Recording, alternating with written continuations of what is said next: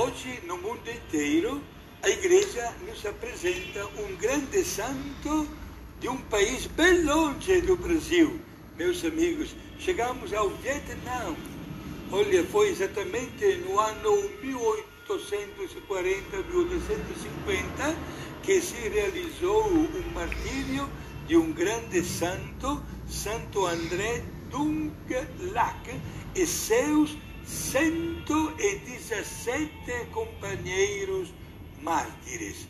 Gente, foi o Papa grande Santo Padre Papa João Paulo II que no ano 1988 canonizou, né? olha só meus amigos, todos estes grandes mártires do Vietnã. Gente, o Vietnã é, conheceu a luz do Evangelho no século XVI. E olha, houve pessoas que ficaram encantadas diante dos primeiros missionários que aceitavam a fé, recebiam o batismo, recebiam também os demais sacramentos e recebiam também a força de testemunhar até as últimas consequências o valor da fé que acabavam de abraçar. E aí que nós destacamos este grande santo André Dunga Lac, com os seus 117 companheiros que preferiram, diante dos inimigos que não acreditavam, enfrentar um martírio muito dolorido e muito pesado, mas não tiveram medo de perder a sua vida por causa de Cristo.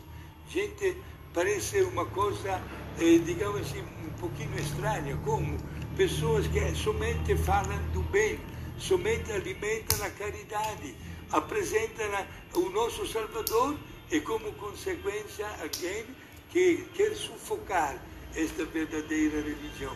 Foi sempre assim, a partir dos começos da história, primeiro na Europa, com 300 anos de perseguições contra os cristãos depois em tantos outros lugares no mundo, também aqui no Brasil, também no Paraguai, também em outros países do mundo.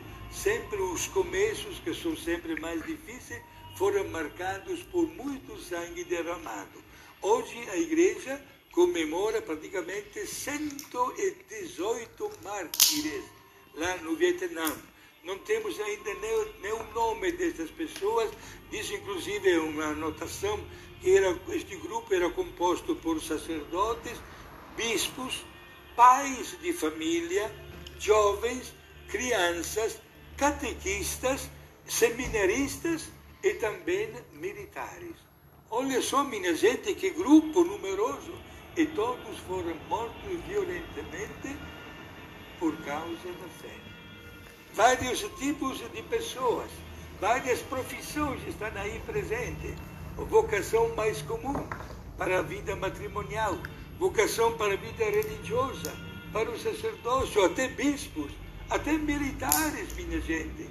Quando se trata de vestir a camisa do time, é importante sentir-se bem dentro de nós, com aquele coração disposto a doar-se para a glória de Deus. E hoje a igreja encontra nestes mártires do Vietnã um grande prestígio.